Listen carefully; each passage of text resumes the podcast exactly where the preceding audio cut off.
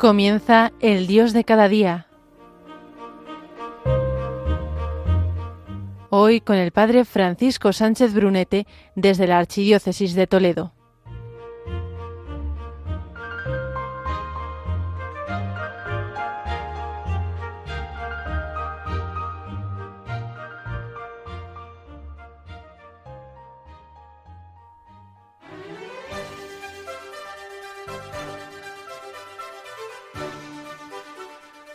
Muy buenos días, queridos oyentes de Radio María.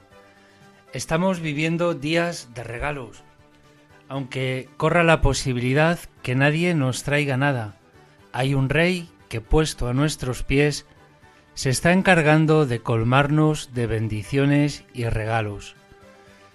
Tal vez esto chirríe a lo que se impone a tu corazón si te sucede esto, que tu vida se ve amargada o dominada por la queja y pasividad, podrías ser la imagen del niño que satisfecho de todo y caprichoso pega patadas, no siendo grato a unos regalos que con tanto amor ha dejado el rey en su noche mágica. En este ratito del Dios de cada día vamos a plantear una de las actitudes o virtudes que nos permitirá ver la vida como un regalo. Puede también que descubrir algunos de esos regalos que están delante de nuestras narices y que no los estamos disfrutando, pues no los hemos desenvuelto aún. Y si nos queda tiempo, algún consejo para ultimar nuestros últimos presentes. Feliz Navidad, feliz Año Nuevo una vez más aquí en nuestro programa del Dios de cada día.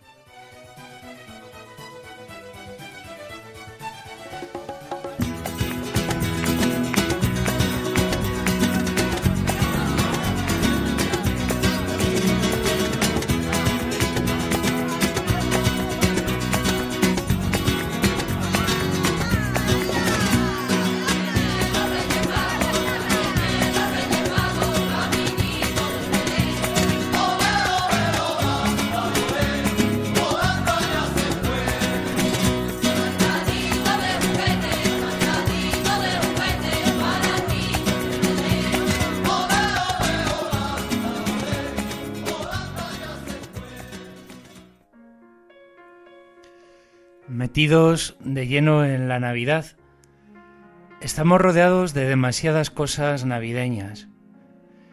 Un champán, turrón, uvas, regalos a miles, viajes, cotillones, vacaciones, loterías, más regalos, Papá Noeles, comidas y cenas.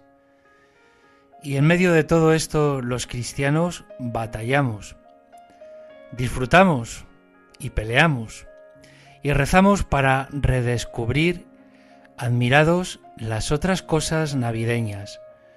Un pesebre que se convierte en trono, pañales para la humanidad más grande y más frágil, cantos de esperanza, oro, incienso y mirra para un rey que lo es de otro modo a como imaginamos. Estas tan silenciosas son las cosas propiamente de la Navidad. Vamos a dejar un momento que la vida hable para que nuestro corazón pueda vivir cada momento con la alegría que se deriva de un regalo. Si has oído bien, tu corazón puede vivir con la alegría de un regalo.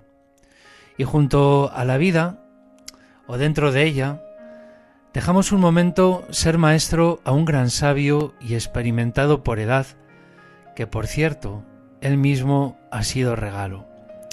El 31 de diciembre de 2022, en el último día del año pasado, nos enteramos de la muerte de Benedicto XVI.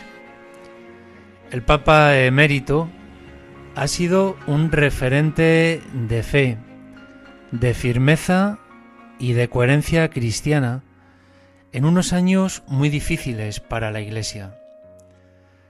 Tras su muerte, Benedicto XVI nos ha dejado un legado impresionante. Una de sus ideas que he querido escoger nos enseña a situarnos en nuestra vida.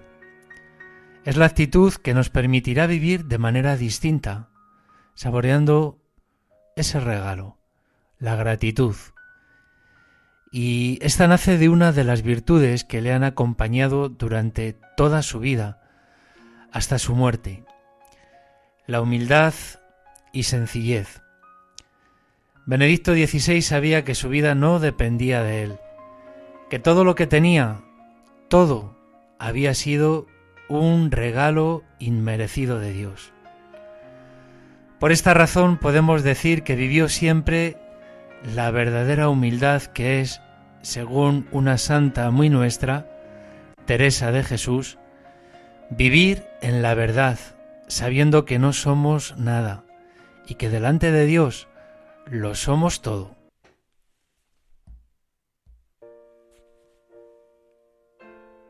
No se aferró a nada, sabiendo que nada era suyo, sino que todo era un regalo de Dios. Vivió con humildad y con desapego tanto de las cosas como de los títulos. Vivir con gratitud nos hace vivir el presente como una oportunidad, un regalo. Hoy miércoles 4 de enero tienes un regalo que desenvolver. El día 1 de este mes, María la Virgen, la Madre de Dios, nos enseña esto. Guarda todas las cosas en el corazón y meditando como ella, observa que nada va a la deriva que todo está inmerso dentro de una historia de salvación. Todo, todo está en las manos de un Dios bueno.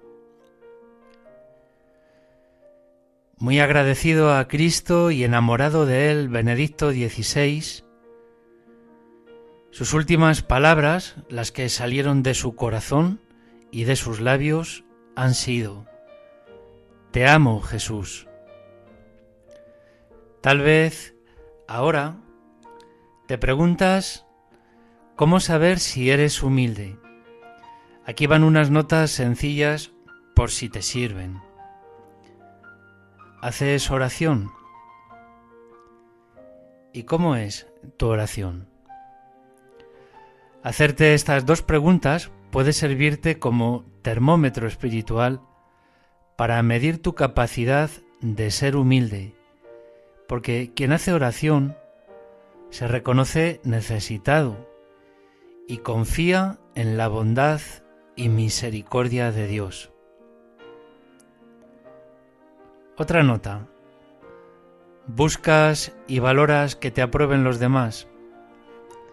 Buscar constantemente el reconocimiento de los demás crea en nosotros la necesidad de sentirnos halagados y elogiados todo el tiempo.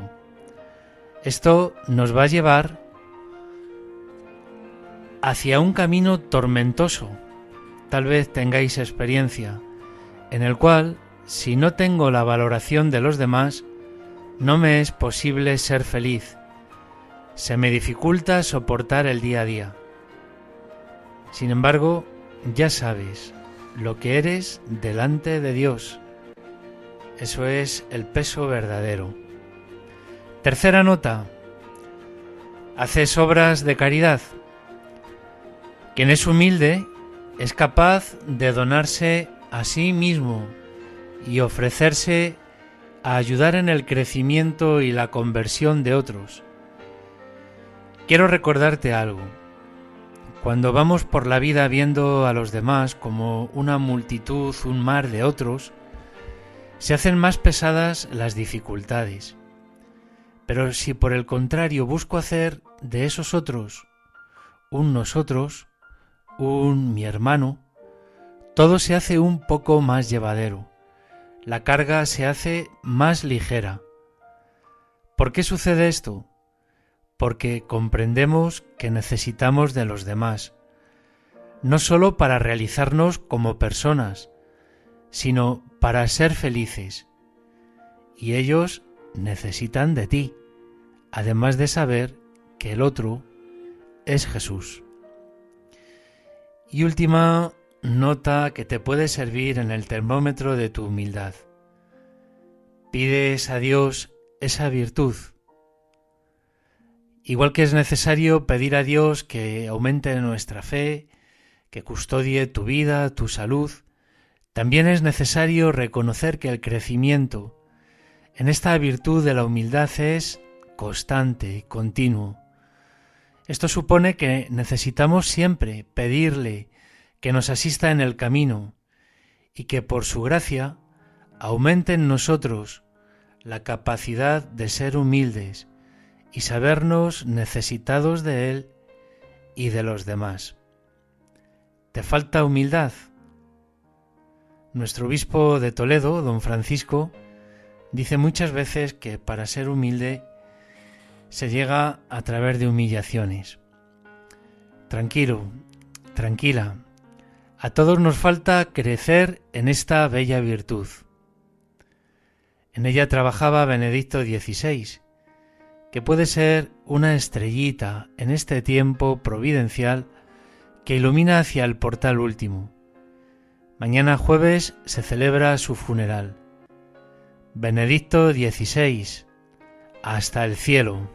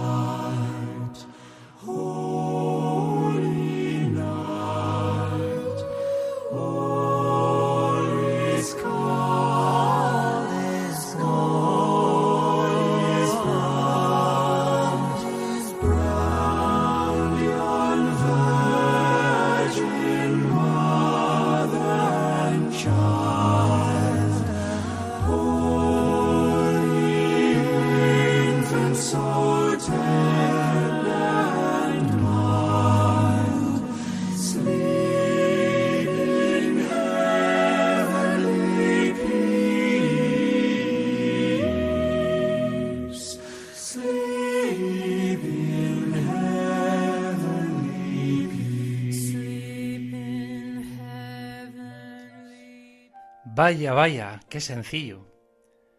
Simplemente la gratitud ya nos permite vivir este momento como un regalo. Vamos a seguir disfrutando entonces este ratito. Por un momento vamos a imaginar que alguno de tus padres, bien tu madre o tu padre, viene a casa y te entrega un sobre sellado y te dice, hijo, hija, aquí está un regalo que te quiero dar. Es un viaje todo pagado de tres semanas de vacaciones a cualquier punto del mundo donde desees. Incluye el coste del vuelo, hotel, alimentos y para cualquier otra cosa que tú quieras o necesites, he incluido mi tarjeta oro. Hice además arreglos para que una limusina te lleve y te recoja al aeropuerto. Eso sí, no es reembolsable. Es decir, tampoco transferible. Así que no pienses en devolvérmelo o dárselo a otra persona.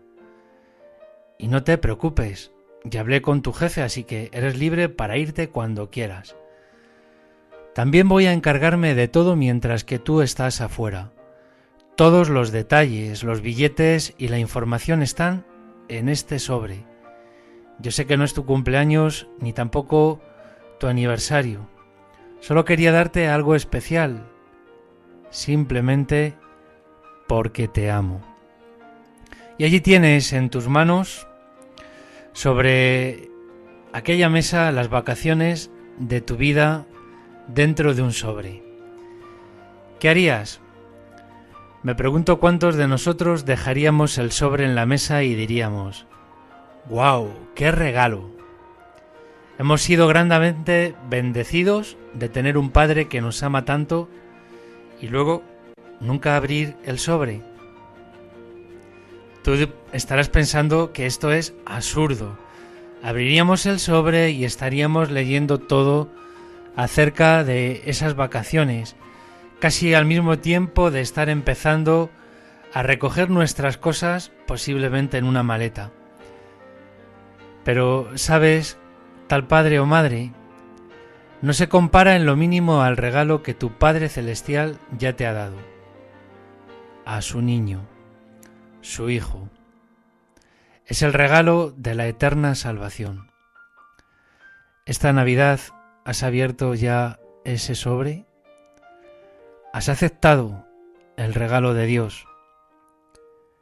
¿Estás disfrutando de su gracia, de su misericordia Eres libre ya para vivir una vida nueva, una vida buena.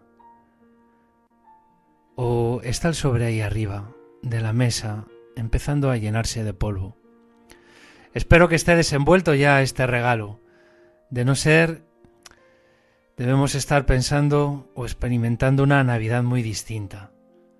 Como por ejemplo, ¿te imaginas una Navidad sin nieve? Sin regalos, sin lotería, sin turrón, sin viajes, sin comidas familiares, sin vacaciones, sin musgo, sin árbol de Navidad, sin luces en las calles, sin música de villancicos en altavoces y comercios, o sin programación especial de televisión, sin gorros de Papá Noel, sin recetas especiales, sin carreras de San Silvestre, sin cabalgata, qué triste, sin discurso del rey, sin mazapán, sin contillón en Nochevieja, sin publicidad de colonias, juguetes, muñecas, sin uvas? Yo sí me lo imagino. Aún así puede que haya corazones que hayan dejado de ser niños y se pregunten por eso que dónde están hoy esos reyes, que estuvieron junto a Jesús, que pasaron dificultades en el camino y llegaron ilusionados a regalarle. Pero puede ocurrir que estemos empezando a terminar la Navidad y aún no hayamos entendido nada. Es muy difícil, en medio de tanto envoltorio brillante, que la encarnación de Jesús no siguió ese molde triunfante, solucionador de problemas que los judíos se habían imaginado, o tú o yo, sino que prefiere hacerlo por medio del respeto de nuestra libertad, sin gozar de privilegios y facilidades que como Dios podía haber tenido. Jesús entró en nuestra historia por la puerta de atrás, pidiendo permiso a una mujer y nació pobre entre pobres, tuvo que huir como un emigrante, trabajó para poder mantenerse humildemente, predicó de modo itinerante y murió de un modo brutal y doloroso. Gracias a todo ello, ya no hay ninguna realidad de sufrimiento, no hay un rincón, no hay un problema, una dificultad en la que Dios no esté presente para ayudarnos, para ayudarte, para ayudarme una realidad que no, en la que no nos comprenda, porque Él ha pasado por todo ello. Y lo que es más importante, habiendo sufrido, Jesús ha triunfado sobre ello y nos demuestra que hasta el sufrimiento, el mal y la injusticia no tienen la última palabra en nuestra vida. Es cierto que quizás con todo haya algo de razón en esa decepción que sentimos cuando le decimos a Dios que el regalo de la encarnación, ese tipo de Mesías, no era lo que queríamos o lo que más falta nos hacía. Pero poco a poco espero, también para mí, que vayamos entendiendo que el mejor regalo que Dios pudo hacernos fue el encarnarse en Jesucristo de la manera humilde y pobre en la que lo hizo. Llegando casi al final, al pensar en el regalazo que Dios nos está haciendo y tantos otros que recibimos de Él, y de aquellos también que nos quieren o muestran su amor, tal vez estemos ahora un poco agobiados a última hora al desear ser como Él, como Jesús, como Dios y concretar algo que regalar. Por eso voy a exponerte tres sencillos consejos. Primero, no dejes que te agobie el afán de protagonismo o de quedar bien o de cumplir con personas concretas. Puede que debajo de todo eso, más que buscar hacer felices, estés buscando al mismo tiempo sentirte especial a ti mismo. Segundo, el auténtico cariño supera y trasciende el mero hecho de hacer o de recibir regalos. Por favor, no midas el cariño que se te tiene o le tienes a alguien por el número de regalos. Es un tanto triste. Y tercero, en medio del remolino de intercambio de regalos y lo costoso de la vuelta a la vida ordinaria, el niño y este tiempo te regala y enseña mucho más y qué regalar. El niño Dios ha nacido en Belén, ha pasado por la puerta de atrás, para traernos el mensaje de paz en la tierra, el valor sagrado de la familia, y también con él ha llegado el cumplimiento de una promesa, del perdón y de la salvación. Siguiendo su estela, puede que el mejor regalo esté en la puerta de atrás, que sea algo sencillo, hecho por ti, que deje tu impronta, tu cariño. Feliz Navidad, feliz día de sus majestades de Oriente, feliz día de Reyes. Pensemos y pasemos a ser ese niño o niña inquieta que descubre el valor de aquello que le han regalado, aun cuando en su momento no descubrió el gran valor que le habían entregado. Nos vemos el próximo 1 de febrero, el primer miércoles del siguiente mes, aquí en el Dios de cada día.